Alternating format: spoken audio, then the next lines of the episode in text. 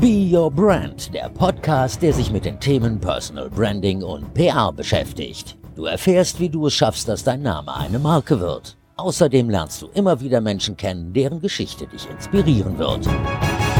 Schön, dass du dabei bist bei dieser neuen Podcast-Folge von Be Your Brand. Falls wir uns noch nicht kennen, ich bin Verena Bender, ich bin gelernte Journalistin und arbeite als Personal Branding Coach und mir geht es darum, dich mit deiner Leidenschaft in die Sichtbarkeit zu bringen, sodass andere Menschen deinen Namen mit deiner Expertise verbinden. Dass wenn sie eine bestimmte Herausforderung haben, sofort an dich denken, wenn du diese Herausforderung für sie lösen kannst. Egal, ob du jetzt Fitnesstrainerin oder Koch oder Köchin oder Anwalt oder Anwältin oder Ärztin bist, dass sie deinen Namen mit deiner Expertise verbinden und dass du halt die Aufmerksamkeit bekommst, die du auch wirklich verdienst, dass du so an mehr Kundinnen kommst, dass du so deinen Ruf ein bisschen festigen kannst, dass du vielleicht Interviewanfragen bekommst, Speaker, Speakerinnen Aufträge und dazu dient halt Personal Branding. Und in erster Linie gibt's dafür mein 1 zu 1 Coaching, in dem wir wirklich ganz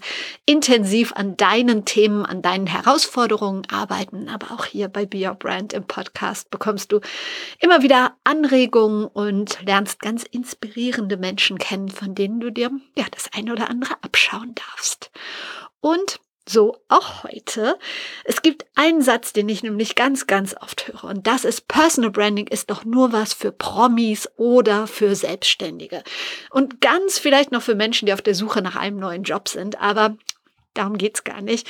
Mein heutiger Gast ist ein richtig gutes Beispiel dafür, dass auch zufriedene Festangestellte nicht auf Personal Branding verzichten sollten.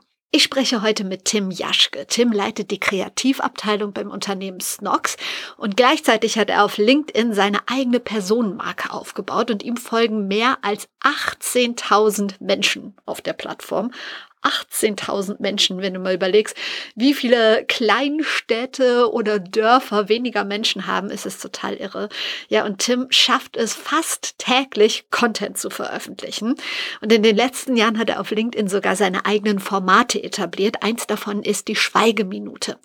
Die hat für viel Aufsehen gesorgt. Inzwischen hat er die Rubrik trotz des Erfolgs allerdings eingestellt. Er erzählt auch gleich warum.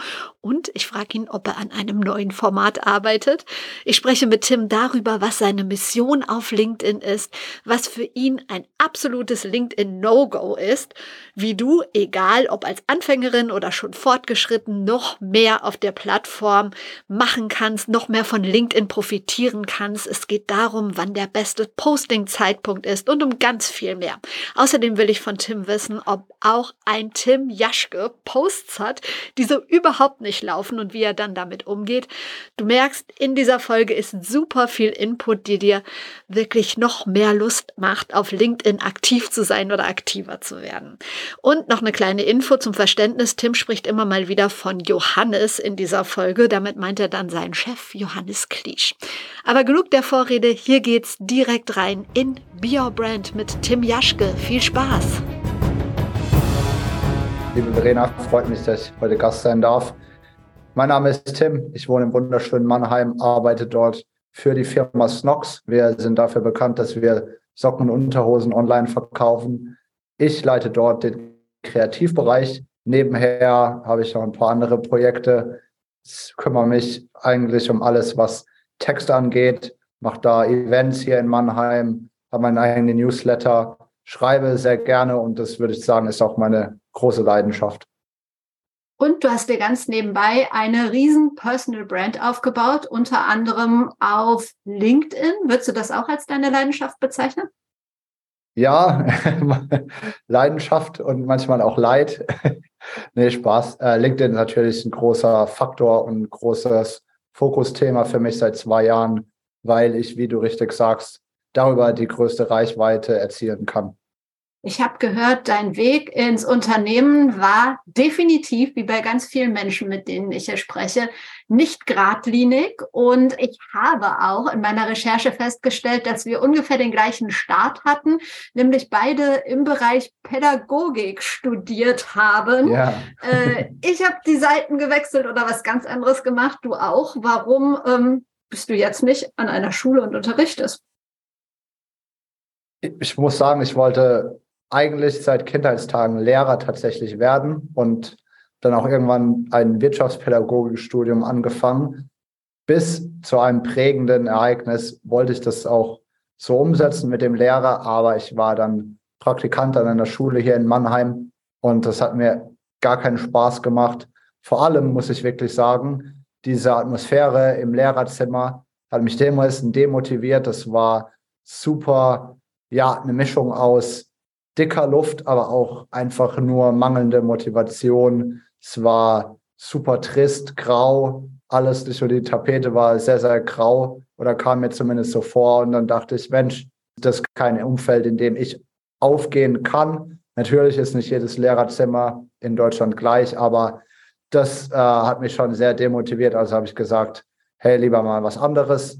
Bin aber ja im HR-Bereich gelandet, also irgendwo pädagogische Aspekte doch umsetzen können. Oh ja, auf jeden Fall. Das ist nicht schlecht mit der Vorkenntnis. Und wie bist du dann zum Texten gekommen? Texte hat mich auch mein ganzes Leben schon begleitet, da mein Vater Lokaljournalist ist hier in Mannheim. Also auf jedem äh, Ereignis aus meiner Heimatstadt Ladenburg, da ist er anzutreffen und interviewt die Leute, schreibt äh, tagesaktuell die Berichte für den Mannheimer Morgen. Ich durfte also auch ab dem frühen Jugendalter ihn begleiten, immer mal wieder auch dann kleine Meldungen übernehmen, habe ein äh, Praktikum auch hier bei der rhein zeitung gemacht. Das war so eine Woche ähm, auf, einer, auf dem Gymnasium und habe also immer gerne nebenher geschrieben, irgendwann dann auch für lokale Magazine hier, Online-Blogs, habe das aber nie in Erwägung gezogen als Berufslebensinhalt, sondern etwas, das mir Spaß macht, dann irgendwann habe ich aber dieses ganze Online-Marketing-Thema kennengelernt und gemerkt, oh wow, Texter sind echt gefragt und äh, du kannst da ganz schön vielen Leuten weiterhelfen.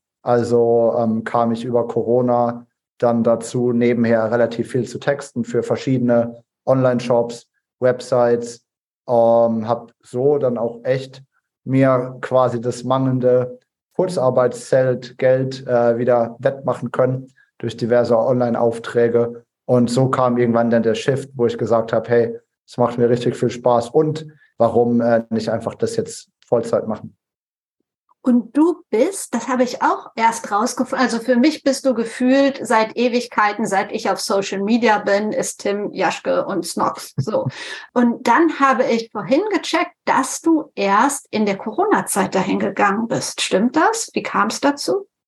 Genau richtig. Äh, wie ich gesagt habe, ich habe 2019 circa mich für Online-Marketing interessiert.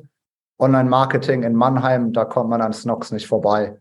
Dazu muss man sagen, Johannes und ich kennen uns schon seit der Schulzeit und sogar seit der Kindergartenzeit. Heißt, ich hatte mit ihm immer eine Bezugsperson und wir haben uns dann irgendwann mal wieder getroffen und seitdem war ich so ein bisschen im erweiterten Snox Dunstkreis, bin auf die Coffee-Treffs gegangen und habe dann auch angefangen für Snox zu texten als Freelancer, habe das sechs Monate lang circa gemacht, dann irgendwann hat mir Johannes einen Job angeboten und seit 1.9.2020 Vollzeit bei Snox, damals als Texter gestartet. Und jetzt komme ich mal mit ganz gefährlichem Halbwissen. Das habe ich nämlich vor Monaten in einem Podcast, meine ich, gehört, den ich jetzt tatsächlich nicht wiedergefunden habe. Ist es so oder war es so, dass du auch unter anderem für sein LinkedIn ähm, textlich mitverantwortlich bist? Nein, das macht der Oliver Kohl. Ähm, ich bin teilweise für die Inhalte im weitesten Gehen verantwortlich, indem ich Ideen weitergebe, aber das macht der Olli. Alles klar. Deshalb habe ich das bei der Recherche nach Tim Jaschke nicht gefunden, sondern mir fiel nur ein LinkedIn und du und Johannes. Alles klar. Okay. Er ist das Gesicht eures Unternehmens auf jeden Fall, aber du ja auch irgendwie. Hattet ihr da ein, ein, ernstes Gespräch, dass du dir ja neben ihm auch wirklich eine große Personal Brand aufgebaut hast? Ähm, habt ihr euch da gar nicht abgestimmt? Ähm, fand er das gut? Hat er dich motiviert oder wie ist das entstanden? Johannes ähm, ermutigt das von Anfang an. Also Er findet es super, weil es im Endeffekt wenig Unterschied, glaube ich, macht, wo Reichweite herkommt. Ob es jetzt über einen Unternehmensaccount oder eine Personal Brand kommt und auch über welchen Kanal. Deswegen bin ich sehr dankbar, dass er da so motivierend ist und äh, mir das auch gewährleistet. Im krassen Gegensatz dazu in meinem vorherigen Job war das ganze Thema Social Media, LinkedIn sehr, sehr konservativ äh, gehandhabt. Heißt, wurde ungern gesehen, wenn man irgendwie in der Arbeitszeit dann auf LinkedIn ist, Beiträge veröffentlicht. Und Johannes hat da ein zeitgemäßes Verständnis, würde ich sagen, und motiviert mich, pusht mich, ist da sehr, sehr verständnisvoll und wir hatten noch nie ein ernstes Gespräch zu dem Thema. Diese Denke ist ja auch mehr als zeitgemäß und trotzdem kriege ich es bei ganz, ganz, ganz, ganz vielen Leuten mit, dass es halt, wenn sie angestellt sind im Unternehmen, noch immer nicht so ist. Es ist nicht überall wie bei euch oder bei der Telekom oder bei Microsoft irgendwie.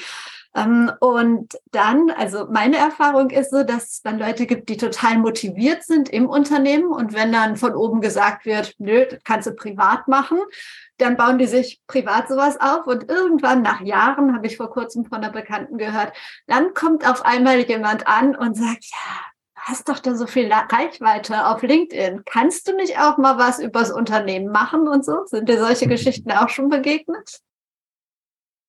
Ja, also der Zeitpunkt hat sich bei mir nicht überschnitten. Also ich habe gewechselt zu dem Zeitpunkt, als ich noch klein war auf LinkedIn und habe mir das alles ja in der Snox-Zeit aufgebaut. Aber natürlich, was ich jetzt viel für Anfragen bekomme, auch von ehemaligen KollegInnen, wie kann ich das selbst angehen? Äh, wie kann ich da Inhalte erstellen? Also es geht mehr darum, ihnen zu zeigen, wie sie das selbst machen können anstatt dass ich für sie Themen platzieren würde, was ich aber auch kategorisch ablehne. Also es muss schon passen und ich sehe mich nicht als Instrument oder meine Kanäle nicht als Instrument für andere, sondern als eben mein Sprachrohr in die Welt hinaus.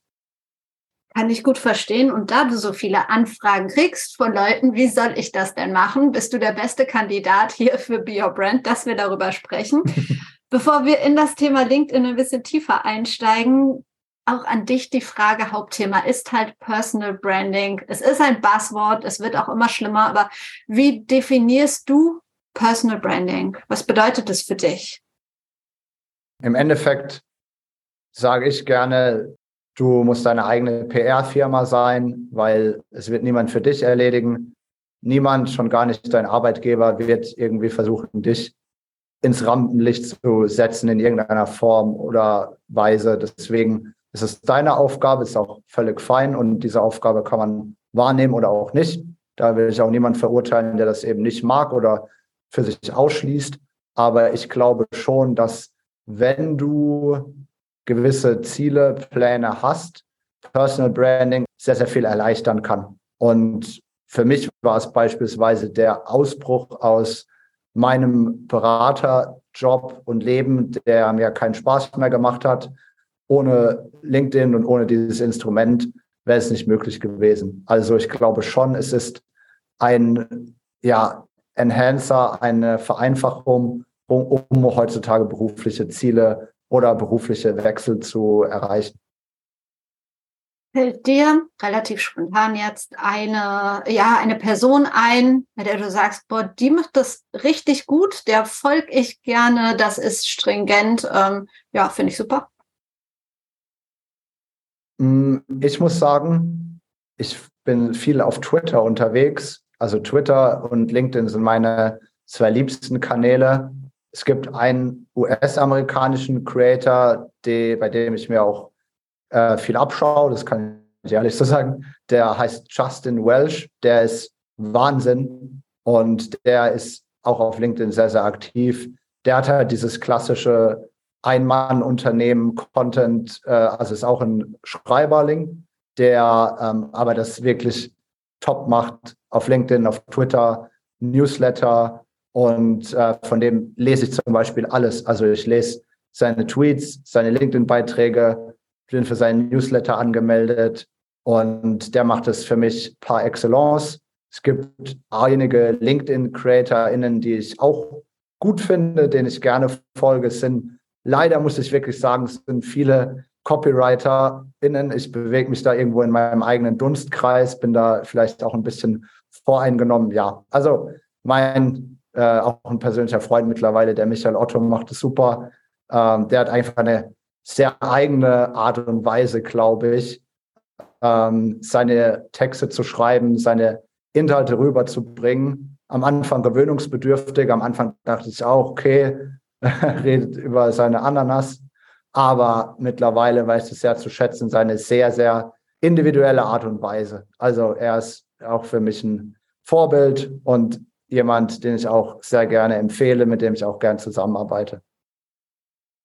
Wenn jetzt Menschen zu dir kommen und sagen, boah Tim, ich möchte auch auf LinkedIn durchstarten, jetzt im Jahre 2023, ist da überhaupt noch der richtige Zeitpunkt? Oder ist es jetzt eigentlich zu spät, noch mit LinkedIn zu beginnen oder sich richtig drauf einzulassen? Ich glaube, der richtige Zeitpunkt ist immer jetzt, es zu probieren und zumindest Erfahrungswerte zu sammeln. Dann kann man immer noch sagen, nach 30 Tagen, in denen man es wirklich probiert hat, okay, maybe äh, sollte ich was anderes probieren. Aber um zu starten, ist jetzt immer der beste Zeitpunkt. Ich habe jetzt zum Beispiel erneut aktuell wieder so ein 30-Tage-Test-Pilot auf TikTok am Laufen, womit ich mich echt schwer tue. Aber ich denke mir, irgendwie reizt mich die Plattform, deswegen will ich es jetzt nochmal probieren. Und genauso ist es mit LinkedIn. Also es sind klar natürlich viele Accounts mittlerweile. Das heißt, du kannst nicht mehr blind Erfolg haben, wie das sich vielleicht vor zwei, drei Jahren angefühlt hat. Aber wenn du kontinuierlich am Start bist und wirklich dir Mühe gibst, 30 Tage investierst, jeden Tag was dafür machst, dann wirst du, glaube ich, auch Ergebnisse sehen. Was sind denn so die wichtigen Hacks, am Start? Also was sollte ich auf jeden Fall beachten? Für mich ist es das Allerwichtigste, kontinuierlich Inhalte zu erstellen, weil ich frage mich immer und ich frage auch viele Leute, die auf meine Events kommen oder Arbeitskolleginnen, Freundinnen, was hält dich denn davon ab, zu posten auf LinkedIn oder auf Social Media allgemein? Und es sind immer eigentlich drei Gründe. Erster Grund ist, ich habe keine Ideen, was ich schreiben soll. Das ist der größte, die größte Hürde für die meisten. Der zweite Grund ist, äh, ich fühle mich nicht dazu berechtigt, hier jetzt als Experte mich darzustellen, weil ich auch verstehen kann. Und das dritte ist, ich habe nicht die Zeit dafür. Ähm, und die drei sind sehr unterschiedlich. Fangen wir mit dem ersten an. Ich habe keine Ideen da muss ich sagen, für mich der größte Hack oder die größte Angewohnheit ist einfach echt jede Idee, jedes Fitzelchen, das ich jeden Tag irgendwie mir durch den Kopf schieße, das im Gespräch mit Arbeitskolleginnen aufkommt, mir das aufzuschreiben. Ich habe da wirklich auch sehr pragmatisch meine iPhone-Notizen, die überquellen mit halbfertigen Beiträgen oder einfach nur Sätzen oder Halbsätzen. Aber diese Angewohnheit gepaart dann mit der Konsequenz und der Disziplin, einmal die Woche sich hinzusetzen und die ein bisschen auszuformulieren, bringt dich dazu, nicht mehr diese Angst zu haben, von wegen, ich habe keine Ideen, mir fällt nichts ein. Die größte Lüge, sage ich immer, die du dir einredest, ist, das schreibe ich später auf. Das wird nämlich nie passieren. Deswegen der einfache Hack hier, sobald du einen Gedanken hast, sobald du ein interessantes Gespräch auf der Arbeit hast, schreib es kurz auf, nimm dir später nochmal die Zeit und verwandel es in Inhalte. Die zweite Frage, von, ähm, die da lautet, ich fühle mich nicht berechtigt, ist, glaube ich, schwieriger mit umzugehen. Ich meine, Social Media ist irgendwo auch einfach Selbstvermarktung. Machen wir uns nichts vor, es ist Fakt und jeder ist seine eigene PR-Maschinerie und es gibt unterschiedliche Ausprägungen des Expertendaseins oder Expertinnendaseins. Und ich glaube, das muss man akzeptieren. Wenn man das nicht akzeptiert, sollte man auch nicht auf Social Media aktiv sein. Wenn man sich immer ärgert, darüber, hey, der ist oder die ist ein Hochstapler, eine Hochstaplerin, ist gar kein richtiger Experte, dann finde ich, spielt man das falsche Spiel, weil man sollte niemals eigene einzelne Personen hassen, sondern immer, wenn dann eben das System und dieses Social Media System funktioniert eben folgendermaßen oder so, wie ich es geschildert habe. Wenn man das mag, dann lässt man sich darauf ein. Wenn man nicht, dann äh, sollte man sich auch, sollte man davon fernbleiben. Ehrliche Meinung von mir. Und das dritte, keine Zeit, da auch sehr pragmatisch, schreib sie einfach in den Kalender rein. Ich habe meine Blocker jeden Morgen zwischen 8.30 Uhr und 9 Uhr ist reserviert für LinkedIn und da schreibe ich meinen Beitrag. Danach mache ich ein bisschen Community Management und allein dadurch kommt die Kontinuität. Du musst Commitment schaffen. Das geht für mich zumindest sehr pragmatisch durch einen Google-Kalendereintrag. Super viele wertvolle Tipps und dieses keine Zeit ist ja oft so genau das, was du gerade erzählt hast, sich nebenbei, wenn die Idee da ist, eine Notiz zu machen, das dauert keine Ahnung, ja höchstens zwei Minuten oder so. Ja. Und in diesem Blocker kannst du dann in deine Notizen gucken und es dann runterschreiben. Ich habe oft ähm, mit Menschen dann die Gespräche, die sagen, ja, dann trage ich mir das in den Kalender ein und dann sitze ich da und dann weiß ich aber nicht, was ich teilen soll, was ich schreiben soll, weil so auf Knopfdruck eine Idee finde ich auch sehr herausfordernd. Ich weiß, wie geht's dir? Ähm, hast du das, dass du dann da sitzt, auch wenn deine Notizen leer sind und sofort weißt, was du teilen sollst, was du posten sollst? Fallen dir immer Inhalte ein? Nein, also und das ist auch die große Gefahr. Und das ist das, was ja dann stressig wirkt diese Situation, ich sitze hier und muss posten oder rede mir ein, ich muss posten. Und dann sehe ich einen Kollege und eine Kollegin nach der anderen, die posten, dann mache ich mir noch mehr Druck. Und diese Situation gilt es unter allen Umständen zu vermeiden. Und das geht durch Vorbereitung, wie du sagst, durch Disziplin, dir das immer aufzuschreiben, weil diese Situation ist die demotivierende, die gilt es zu vermeiden. Und da hilft nur Konsequenz, Disziplin, schreiben, schreiben, schreiben, dann kommst du in die Verlegenheit gar nicht. Ähm, ja. Absolut. Eine klitzekleine Unterbrechung, bevor es hier gleich weitergeht. Ich wollte dir noch mal ans Herz legen, wenn du an deiner eigenen Sichtbarkeit arbeiten möchtest, wenn du denkst, Mensch, ich bin Expertin oder Experte in dem und dem Bereich, aber das wissen viel zu wenig Leute und ich werde noch nicht genug wahrgenommen. Ich würde so gerne ein bisschen mehr Anfragen erhalten. Ich würde so gerne auch mal ein Interview in dem und dem Bereich geben oder mehr Kundinnen und Kunden gewinnen oder whatever, den nächsten Schritt in meinem Unternehmen machen oder komplett in die Selbstständigkeit gehen. Also jede und jeder hat ja eigene Gründe, einen eigenen Antrieb, eigene Herausforderungen. Dann meld dich doch bei mir. Lass uns einfach mal unverbindlich über ein 1 zu 1 Personal Branding Coaching reden und dann werden wir gemeinsam schauen in einem Vorgespräch, ob ich dir helfen kann bei deinen Herausforderungen, sodass du den nächsten Schritt in Sachen Sichtbarkeit erreichen kannst oder auch nicht. Bisher hat es eigentlich immer geklappt, aber ich bin da ganz offen und ehrlich und ähm, ja, dafür gibt es halt ein kostenloses Vorgespräch. Also wenn du magst, meld dich. Meine Kontaktdaten findest du eigentlich überall, wenn du einmal googelst und natürlich auch in den Show Notes. Und hier geht es jetzt weiter im Interview. Viel Spaß! Wie wichtig ist in deinen Augen die Interaktion mit anderen. Also eigener Content ist natürlich relevant, vollständig ausgefülltes Profil setzen wir jetzt einfach mal voraus. Ja, der Punkt Interaktion mit anderen. Ist es wichtig oder reicht es, wenn ich ständig eigenen Content raushaue? Deine Erfahrung? Meine Erfahrung ist tatsächlich, ich fokussiere mich zu 90 Prozent darauf, selbst Inhalte zu erstellen, weil ich glaube, es ist sehr schwer, dann ein Ende zu finden, wenn man sich darauf einlässt, okay, ich bin auf LinkedIn auch wegen Austausch und Netzwerken. Mich würde das irgendwann erschlagen. Würde ich jede Privatnachricht beantworten, würde ich noch unter fremden Beiträgen kommentieren, dann äh, hätte ich viel weniger Zeit, mich auf meine Beiträge zu fokussieren. Ich wäre viel, viel mehr beeinflusst durch andere Denkweisen, weil ich glaube schon, dass je mehr du konsumierst von anderen, desto mehr passt du deine eigenen Beiträge und Getra Gedanken unbewusst an. Deswegen bin ich sehr, sehr bewusst äh, in meinem Konsum, was andere Beiträge angeht, sehr bewusst im Austausch mit anderen Accounts auf der Plattform. Und äh, manche mögen das egoistisch finden und manche ärgern sich auch, dass ich ihre Nachrichten nicht beantworte. Aber ich muss sagen, ich bin auf LinkedIn, um meine Inhalte zu veröffentlichen, unter meinen Beiträgen klar zu interagieren, aber nicht, um fremde Beiträge zu kommentieren oder Nachrichten von Fremden zu beantworten.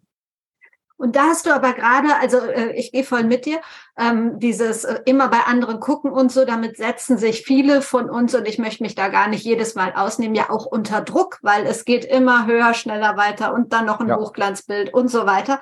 Aber ein Punkt, und da habe ich halt auch das Gefühl bei dir, wenn ich bei dir kommentiere, du antwortest halt. Und ich finde, das ist schon wichtig. Also du hast ja schon Interesse an deiner Community. Und wenn sich jemand äußert, dann ähm, gibst du einen Feedback. Und ich finde, das ist nochmal ein ganz wichtiger Hack. Das macht dich oder den äh, Creator in dem Fall ja auch nahbar. Also ich habe das Gefühl, du antwortest immer. Ist das jetzt nur ähm, meine subjektive Wahrnehmung oder ist das schon dein Anspruch, dass du zumindest Kommentare unter deinen Beiträgen irgendwie likest oder kommentierst?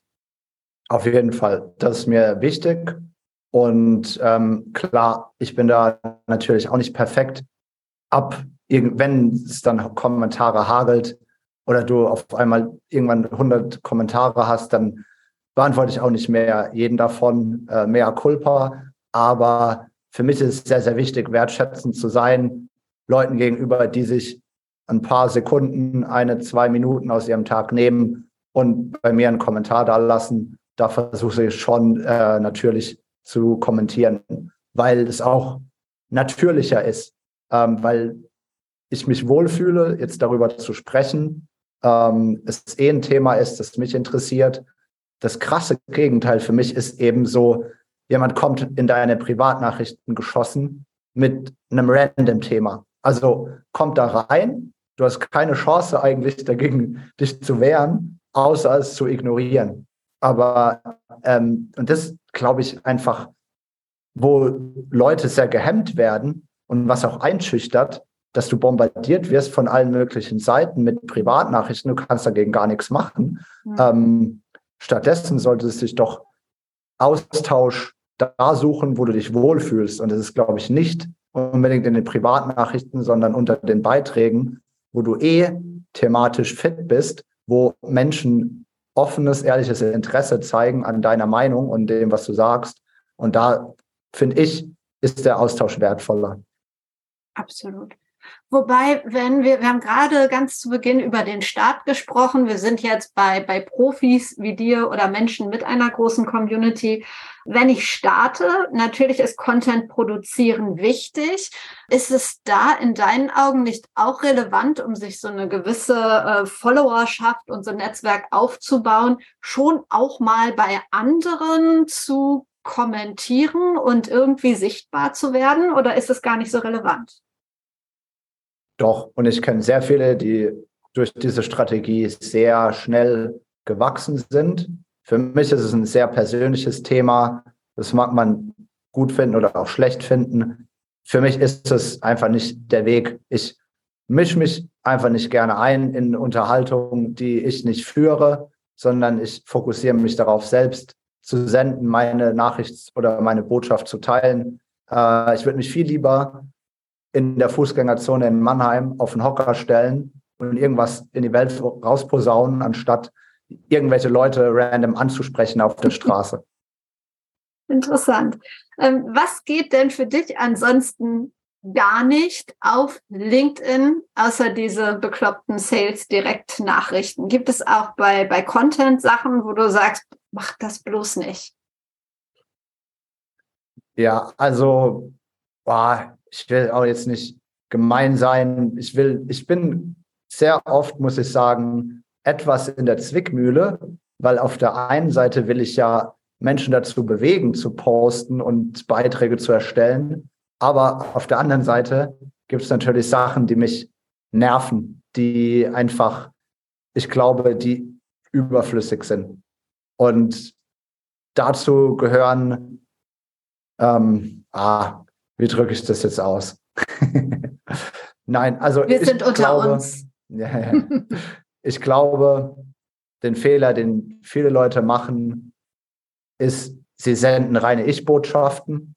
Und das mag ich nicht sonderlich, weil ich glaube schon, du solltest zumindest versuchen, mit deinen Beiträgen irgendwo anzusprechen und nicht einfach nur ähm, rauszuschreien, was du jetzt gerne sagen möchtest. Und ich lese sehr viel Ich in vielen, vielen Beiträgen. Das ist, glaube ich, eine Sache, die, der ich müde bin. Ähm, ansonsten es ist viel Einheitsbrei. Dadurch, dass es viele, viele Leute gibt, die sich als Experte oder Expertin betiteln, die alle die gleichen Tipps, Tricks teilen, ob die jetzt funktionieren mögen oder nicht, sei dahingestellt. Resultat davon ist aber, dass die Beiträge alle ähnlich aussehen, ähnlich strukturiert sind, also ähm, wenig einfach unterscheidbar sind. Und das ist, glaube ich, das, was mich am meisten nervt, dieser Einheitsbrei, Austauschbarkeit. Und das ist natürlich ein Resultat. Ähm, ich will auch niemandem jetzt seinen Erfolg kleinreden oder schlechtreden, die LinkedIn-Beratung machen. Aber ein Resultat dessen, dass man nicht leugnen kann, glaube ich, ist, dass Inhalt immer, immer ähnlicher wird. Und das nervt mich. Es war vor zwei Jahren so, dass es ja irgendwie pro Thema gab es ein, zwei Leute, und äh, die haben sich da irgendwie hochgekämpft, haben für ihr Thema gekämpft. Und äh, jetzt aktuell ist es weniger thematisch, inhaltlich, sondern mehr einfach, wie kann ich die Leute erreichen? Wie kann ich mithilfe dieser Tipps möglichst viel Impressionen abstauben? Was ist dein Anspruch an dich selbst? Also wie versuchst du dich von anderen abzuheben, beziehungsweise dir und deinem Stil treu zu bleiben? Mein Anspruch ist tatsächlich, auch wenn ich kein Pädagoge geworden bin, ist schon pädagogisch geprägt.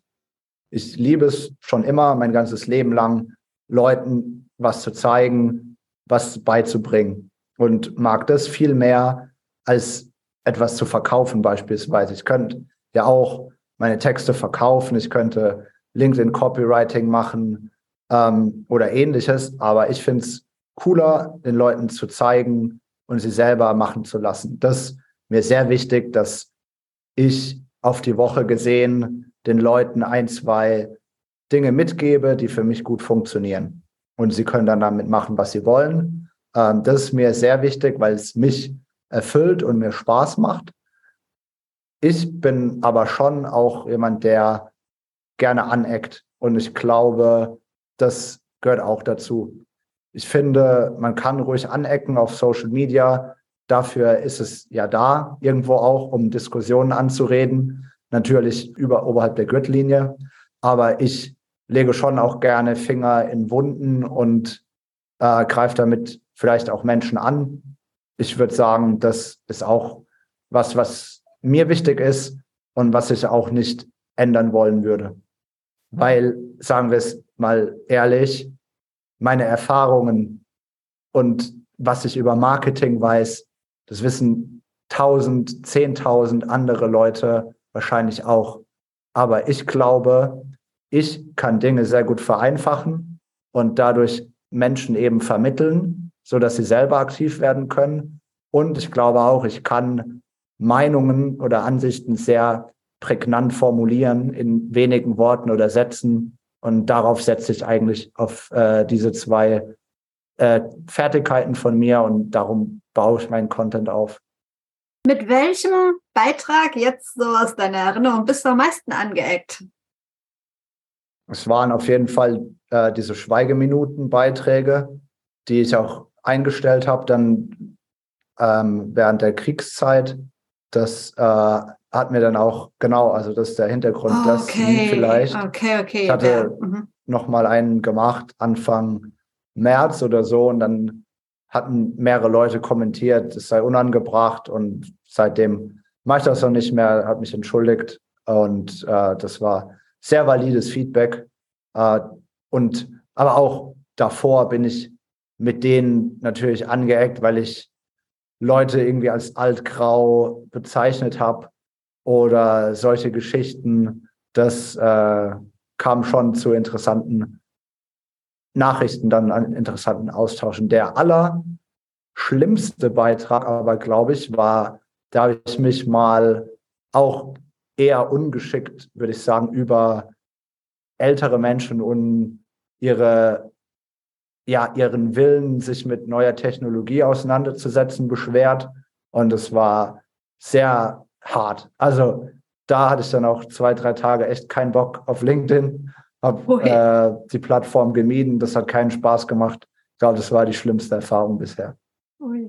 Ähm, magst du einmal kurz, äh, ich habe jetzt zu viel Wissen, glaube ich, bei den HörerInnen vorausgesetzt, ähm, da hätte ich reingehen sollen, einmal kurz äh, die Schweigeminute erklären, was du gemacht hast. Ja. Das ist ja schon ein Format, mit dem du auch wirklich unter anderem ja noch mehr Bekanntheit erlangt hast auf LinkedIn. Gerne.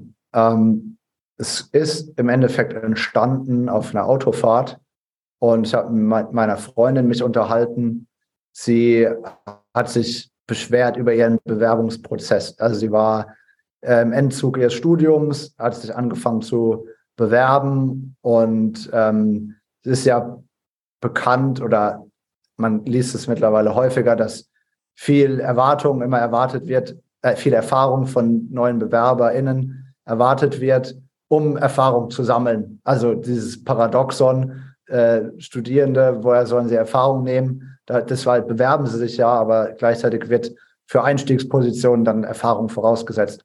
Das war die erste Schweigeminute, die eben diesen Studierenden gewidmet war, die Absagen kassieren, Mangel, also aufgrund mangelnder Bewerbung und dadurch nie äh, Bewerb äh, Erfahrungen sammeln können. So. Und dann hat sich das halt so weitergezogen, entweder auf Basis von Gesprächen, die ich hatte die erfolgreichste an Impressionen gemessen Schweigeminute war, als die, die Homeoffice-Pflicht ausgelaufen ist. Und äh, die war mit Abstand am erfolgreichsten. Das habe ich aber dann natürlich auch getimt, weil ich wusste, an diesem Montag müssen alle wieder ins Büro. Viele davon haben keinen Bock mehr. Die sitzen jetzt alle im Stau. Deswegen hat es brutal den Nerv getroffen. Und äh, da habe ich quasi diesen Leuten die Schweigeminute gewidmet, die jetzt wieder 90 Minuten im Stau sitzen müssen, weil ihr Chef oder ihre Chefin äh, so Paranoia schieben, dass die Leute im Homeoffice nichts arbeiten. Auch kon kontrovers di diskutiert. Ich, ich, erinnere mich daran. Hast du denn ein neues Format für dich etabliert nach der Schweigeminute oder ähm, ist es gar nicht dein, dein Anspruch, irgendwie mit einem bestimmten Format zu erscheinen? Aktuell nicht, würde ich sagen. Ich habe schon auch gemerkt, durch die Schweigeminute wurde ich sehr gierig, auch auf Reichweite und habe dann alles darauf ausgelegt, habe ein bisschen vergessen, beispielsweise eben diesen pädagogischen Aspekt, da ich gerne ja Leuten was beibringen und habe dann halt auf alle wild, auf alle Themen eingeschlagen, die hochgepoppt sind. Ähm, deswegen halte ich davon aktuell ein bisschen Abstand. Ich äh, bin natürlich offen wenn ich mal wieder einen Geistesblitz habe und das irgendwie ein Format werden kann, gerne. Aktuell fahre ich aber gut damit, einfach zu dokumentieren, Tipps zu teilen. Auf Kosten natürlich etwas von Reichweite, aber dafür ist es ein besseres Gefühl. Sehr reflektiert, finde ich gut. Gibt es denn bei einem Tim Jaschke mit äh, 17.000 Followern auf LinkedIn auch Postings, wo du merkst, es läuft überhaupt nicht? Ja, auf jeden Fall. Das gehört dazu. Ich glaube, man muss auch schlechte Beiträge schreiben, dass man in, mit der Zeit immer bessere Beiträge schreibt.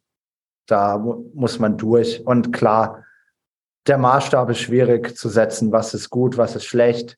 Wenn ich jetzt Beitrag von heute Morgen angucke, hat er beispielsweise unterdurchschnittlich viele Reaktionen aber dafür super wertschätzende Kommentare, wie wiegt man das jetzt gegeneinander auf.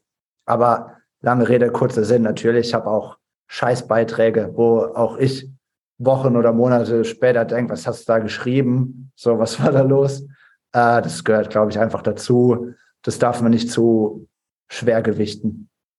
Ähm, ja, gibt es denn auch bei dir Beiträge, wo du denkst, boah, das ist eigentlich ganz gut und du bist dann überrascht, dass es gar nicht so läuft und auch andersrum, du schreibst was und bist total überrascht, dass es durch die Decke geht? Also so ist für dich alles planbar oder eher ganz viel Überraschung auch dabei? Es ist viel Überraschung. Ähm, natürlich weiß ich, wenn ich irgendein Hype-Thema aufgreift, dann wird es nicht scheiße funktionieren. Ähm, da bin ich ehrlich. Aber ich weiß zum Beispiel auch, spezifische Tipps zum Thema Copywriting werden nie viral gehen, weil es einfach Nischen-Content ist. Und so habe ich schon, glaube ich, eine gesunde Erwartungshaltung. Ich weiß, wann ein Beitrag das Potenzial hat, sehr viel Reichweite zu erzielen ich weiß aber auch, wenn ich meine Erwartungen bremsen muss, auch Beispiel, wenn ich über mein Newsletter rede, das ähm, ist ja nur dazu da, pro Post irgendwie fünf oder zehn Leute dahin zu bekommen. Ähm, da werde ich nie äh, große Reichweite erzielen. So, das ist ja, sage ich mal, das eine der wenigen Sachen in Richtung, ich biete jetzt wirklich mal was anderes an, außer meinen LinkedIn-Content das funktioniert selten. Oder wenn ich sage, ich bin hier Speaker irgendwo in Köln oder ähm, weiß nicht, Ziegelhausen, so, dann kommt natürlich da irgendwie kommt wenig Traffic bei rum. Das irgendwo aber logisch, würde ich sagen. Trotzdem sind es wichtige Inhalte, weil, ey, wenn pro Beitrag dadurch fünf oder drei mehr Menschen zu einem physischen Event kommen, dann habe ich ja gewonnen. Absolut. Ich hatte jetzt mit dem äh, Felix Beilharz, ich weiß nicht, ob du den kennst, ein Online-Marketing-Experte, hatte ich auch dieses Gespräch und ähm, dass wir ganz oft unsere ja, jetzt fällt mir nur wieder dieses Macht ein, äh, dieses Wort Macht, nee, den Einfluss, den wir durch Social Media haben. Und selbst wenn wir nur, nur in Anführungsstrichen 100 Views auf einen Beitrag haben, das ist so, ja, das unterschätzen wir so sehr, weil mit welchem Kanal erreichen wir mit einem Schlag äh, 100 Menschen? Wenn wir die alle anrufen wollten, dann bräuchten wir ja zwei Tage. So. Ja, und das Ganze kostenlos. Also es ist komplett organisch. Das ist für mich die Magie an LinkedIn. Seit drei Jahren ist diese Plattform so generös mit organischer Reichweite, obwohl sie ja ähm, Werbemöglichkeiten haben. Aber trotzdem sind sie da, äh, sage ich mal so, ja, äh, großzügig mit der organischen Reichweite. Das ist für mich Wahnsinn und deswegen ist für mich immer noch jetzt die richtige Zeit, um zu starten, weil wenig andere Plattformen bieten dir dieses Maß an organischer Reichweite. Wäre ein schönes Abschlusswort, aber ich habe tatsächlich noch ein paar Fragen. Zum einen der Post oder Posting-Zeitpunkt. Wie mhm. wichtig mhm. ist der in deinen Augen und was ist ein guter und welcher geht absolut gar nicht? Von welchem Zeitpunkt rätst du jeder, jedem ab? Da auch gibt es natürlich logische Erklärungsansätze. Natürlich, wenn du in der Nacht postest, dann liest es niemand oder fast niemand. Ich glaube, die gute Uhrzeit, die sich etabliert hat, ist zwischen 8 und 11 Uhr morgens. Ich glaube, je später am Tag, desto mehr Einbüßen an Reichweite hast du. Ich glaube, das kann man recht pauschal so sagen, ähm, weil auch wenn ich mich selbst betrachte, wann bin ich selber auf Social Media vor der Arbeit oder eben in diesem Blocker. Das erste, was ich mache morgens, wenn ich ins Büro komme, ist diese halbe Stunde LinkedIn und äh, dann nochmal so nach der ersten Arbeitssession vor der Mittagspause. Und dann aber nachmittags ist es, wenn dann vielleicht so peripheres Scrollen, aber dann bin ich auch nicht mehr ready, mir jetzt einen ganzen Beitrag durchzulesen. Deswegen irgendwie abgeleitet aus Menschenverstand und meinem eigenen Konsumentenverhalten würde ich sagen, vormittags ist der gute Zeitpunkt oder der richtige Zeitpunkt, um zu posten. Was läuft im Moment richtig gut auf LinkedIn? Also ich sehe oder wir alle sehen, glaube ich, im Moment überall die Selfies mit einem Text mhm. dazu. Ähm, ja. Habe ich bei dir auch sehr häufig jetzt gesehen. Sagst du, das mache ich jetzt immer? Mischst du dennoch auch mal reine Textposts? Gibt es auch Videos? Ja, wie gehst du vor und wozu rätst du anderen? Ich habe äh, mein letztes halbes Jahr an Posts mal ausgewertet. 263 Beiträge. Und da habe ich gesehen, dass Beiträge mit Bild wirklich fast 50 Prozent mehr Reichweite erzielt haben im wow. Vergleich zu nur Textbeiträgen. Und ich bin schon so, dass ich sage, okay, ich, wenn die Daten wirklich so eindeutig sind und auch aussagekräftig in der, in der Menge der erhobenen Daten, dann wäre ich mir selbst nicht treu, wenn ich das nicht irgendwie nutzen würde, weil ich bin schon jemand, der auch jetzt im Beruf, im Marketing, früher habe ich ja auch HR-Controlling gemacht, immer datengetrieben gearbeitet hat und ähm, das mache ich schon. Ich bin jetzt nicht so, sage ich mal, ganz hippie-mäßig und sage, ey, mach nur das, was sich gut anfühlt und nee, ich will schon, dass meine Zeit gut investiert ist und ich würde jedem und jeder Person raten, Erfahrungswerte erstmal zu sammeln, aber dann auch zu gucken, was sagen die Daten. Genau wie ich jetzt ja Videos wieder mache für TikTok und Instagram Reels. Und da sehe ich genau, wenn ich länger als 40 Sekunden laber, dann hört es sich niemand mehr an, sondern ganz klares Maximum von 30 Sekunden. Oder wenn ich Tageslicht benutze, dann ist es viel besser, als wenn es schon dunkel ist und ich ein Ringlicht habe. Und so kannst du ja auch auf LinkedIn Daten sammeln. Bild versus kein Bild versus Video versus Slides. Das ist ja auch ein beliebtes Instrument nach wie vor. Für mich muss ich sagen, ich bin A, kein talentierter Grafiker, sondern ja eher textlich stark. Und äh, B, ist mir zu viel Aufwand, so eine Slide-Show zu erstellen. Deswegen mache ich das selten. Für mich muss ich sagen, ist das Natürlichste, ein Bild mit dem Handy zu machen, aus meinen iPhone-Notizen den Text dazu zu schreiben und das Ganze dann zusammenzusetzen. Coole Tipps. Auch an alle erfahrenen oder Leute, die schon länger auf Social Media Plattformen unterwegs sind. Wertet mal aus, was gut gelaufen ist, was nicht gut gelaufen ist. Das ist total, total cool, aus seinen eigenen Erfahrungen dann zu lernen. Ähm, ich habe noch drei Abschlussfragen, die jede Gästin, jeder Gast bekommt, deshalb auch du. Gibt es in deinem Leben ein ganz bestimmtes Role Model und falls ja, wer ist das und warum?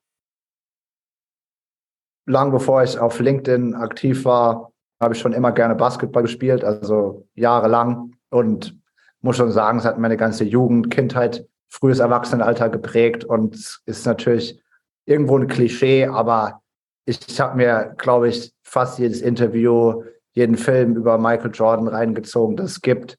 Ich glaube, ich nehme viel aus seiner, aus seinem Mindset mit. Und äh, das ist auf jeden Fall ein Vorbild, auch wenn er aus einem ganz anderen Bereich kommt. Das beste Buch, das du je gelesen hast? Start with Why, Simon Sinek, habe ich jetzt äh, im Dezember im Urlaub zum dritten Mal gelesen. Und es fasziniert mich jedes Mal wieder, wie unterschiedlich die Lektüre ausfällt. Also jedes Mal hat man andere Erfahrungen, die man damit in äh, Einklang bringt. Das würde ich sagen, definitiv. Interessant. Dann lese ich das auch ein zweites Mal. Finde ich ganz cool, die Sichtweise.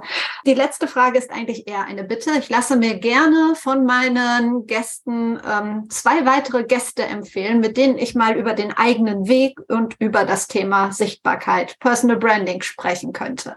Wer fällt dir ganz spontan ein? Dina Brandt, Trotziger Melende. Ich weiß nicht, ob die schon da war, aber nee. die kann ich nee. absolut empfehlen. Und äh, da ich ihn vorhin auch schon genannt habe, den Michael Otto, das ist auch eine tolle Perspektive, glaube ich. Ich komme gerne nochmal auf ein Intro, für ein Intro auf dich zu und ähm, danke dir wirklich für diese vielen tollen Hacks, für die Zeit, die du dir genommen hast. Dein LinkedIn-Account verlinke ich ähm, in den Show Notes und ja, wünsche dir weiterhin alles Gute. Danke, liebe Verena. Hat viel Spaß gemacht. Dir auch alles Gute. Danke. Dankeschön. Das war's mit Be Your Brand. Vielen Dank fürs Zuhören. Infos zum Gast findest du natürlich wie immer in den Show Notes, also in den Details zu dieser Folge. Wenn dir die Folge gefallen hat, würdest du mir einen Riesengefallen tun, wenn du diese Folge teilst oder wenn du, was für mich noch größer wäre, was für mich wirklich ein Riesengeschenk wäre, wenn du dem Podcast auf Apple Podcast oder auf Spotify eine 5-Sterne-Rezension hinterlassen würdest. Das ist wirklich ähm, super relevant für die Auffindbarkeit eines Podcasts und vielleicht magst du einfach jetzt gar nicht nur bezogen auf Be Your Brand, sondern grundsätzlich, wenn dir irgendetwas gefällt, kurz ein, ein Feedback geben, ein positives Feedback, da freut sich jeder drüber. Und ja, wenn du das für Be Your Brand machen würdest, würdest du mich natürlich natürlich sehr, sehr glücklich machen. Genau, und wir hören uns wieder am Donnerstag mit einer neuen Folge von Be Your Brand. Bis dahin, trau dich rauszugehen. Ich glaube an dich.